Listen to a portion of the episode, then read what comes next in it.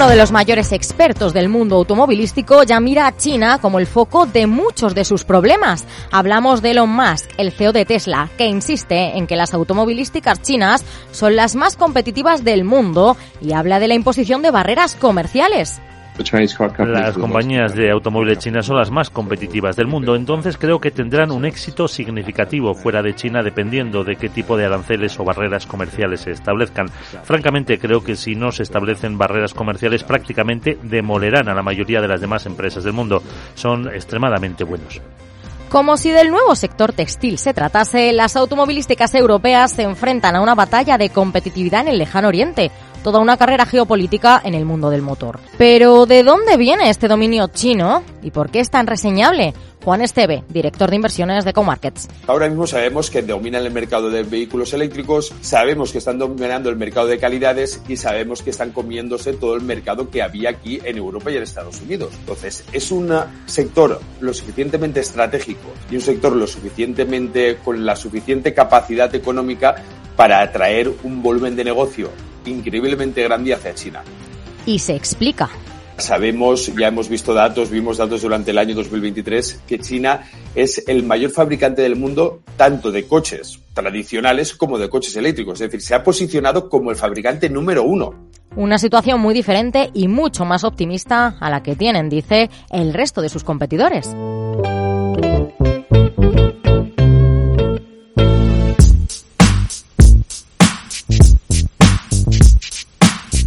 Entonces, ¿qué deberían hacer o no hacer las automovilísticas europeas para ganar esta batalla de competitividad frente a las chinas? Javier Galán, responsable de inversiones de renta variable de Renta 4 Gestora, también habla de aranceles y añade lo que se puede hacer es ser tú mucho más rentable y ser más productivo y más eficiente para ser capaz de reducir precios y ganar lo mismo. El problema es que la mayoría de estas compañías automóviles tienen algún siglo que otro de, vida, tienen una cantidad de empleados eh, gigantesco, además en países occidentales con sueldos más elevados. Entonces, las únicas compañías que pueden hacer frente a ese tipo de, eh, de competencias son las compañías que empiezan de cero, como, un, como ha sido Tesla, ¿no?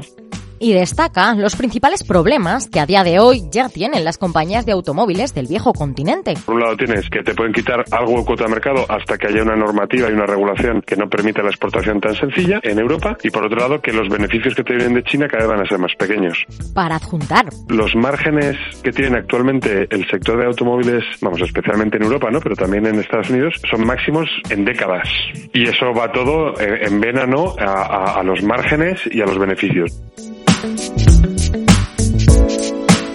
Entonces, ¿tienen sentido las concentraciones empresariales entre compañías europeas como solución, aparte de sus males? Mientras Galán dice que son parches, Pablo García, director general de Divacons Alpha Value, se pronuncia así en base a los rumores de la fusión de Stellantis y Renault y las concentraciones empresariales. Uh, hablamos de Stellantis, que es una fusión con Chrysler, con, con Fiat, eh, que entraron pues eh, Peugeot y, y, y Citroën. Sí. ¿Para qué necesitas fusionarte con, con Renault o con Renault, como dicen por aquí? ¿no? Decir, ¿para qué?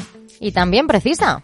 La no resolución del problema es fusionarte con Renault para tener más cuota en Francia y tener más de lo mismo. Necesitas ser mucho más competitivo, sobre todo en el mercado asiático o lo que está llegando del mercado asiático para acá. Por lo tanto, una fusión eh, en China o una compra en China tendría sentido, pero fusionarte con Renault no va a solucionar tus problemas de competitividad respecto a las, a las compañías automovilísticas chinas. Mientras que el de Renta 4 Gestora. Yo creo que, que una fusión pues entre dos compañías con problemas, pues en mi opinión generas pues un problema mayor.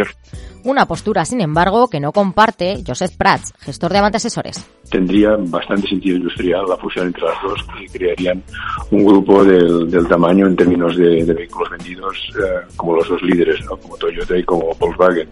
Vamos a ver qué sucede. No creemos que pase nada inmediatamente, pero mmm, tendría cierto sentido eh, que Renault, sobre todo, pues integrar en, en un grupo más amplio. Mientras que Álvaro Sauras, vicepresidente de AV, achaca esta también potencia china a su innovación con miras a los vehículos eléctricos. China reconoció el potencial de los vehículos eléctricos hace una década y además pudo organizarse, lanzando en 2017 su famoso plan de desarrollo de automóviles a corto y medio plazo. Esto les ha permitido dejar de copiar coches y convertirse en innovadores, así como dejar de satisfacer su demanda interna inmensa para convertirse en exportadores. Y lo expresa así Galán. La industria china del automóvil especializada en eléctrico son mm, muchísimo más rentables y mucho más eficientes de lo que son en Europa los coches eléctricos. ¿no? Eh, y además tiene otro, otro tema súper importante que toda la cadena de suministros dependen de ellos. De todas las compañías de baterías, de litio, de, o sea, todas son chinas, ¿no? Pero entonces es interesante estar invertido en compañías automovilísticas europeas. Galán destaca un no rotundo y explica. A corto plazo, pues posiblemente, vamos, yo creo que sí que, o sea, que no se va a notar la pérdida de cuota de mercado, que los precios van a seguir altos, luego a, corto plazo no se va a ver. Pero cuando el, el mercado te está eh, valorando todas estas compañías a cuatro o a siete veces beneficios, ¿no? o sea que están muy baratos, es porque el mercado no se cree que los beneficios actuales sean sostenibles y por eso, y por eso están tan baratos. Parece que China, una vez más, se puede hacer con uno de los sectores estratégicos europeos, a golpe de lo que mejor saben hacer, productividad, competencia e innovación.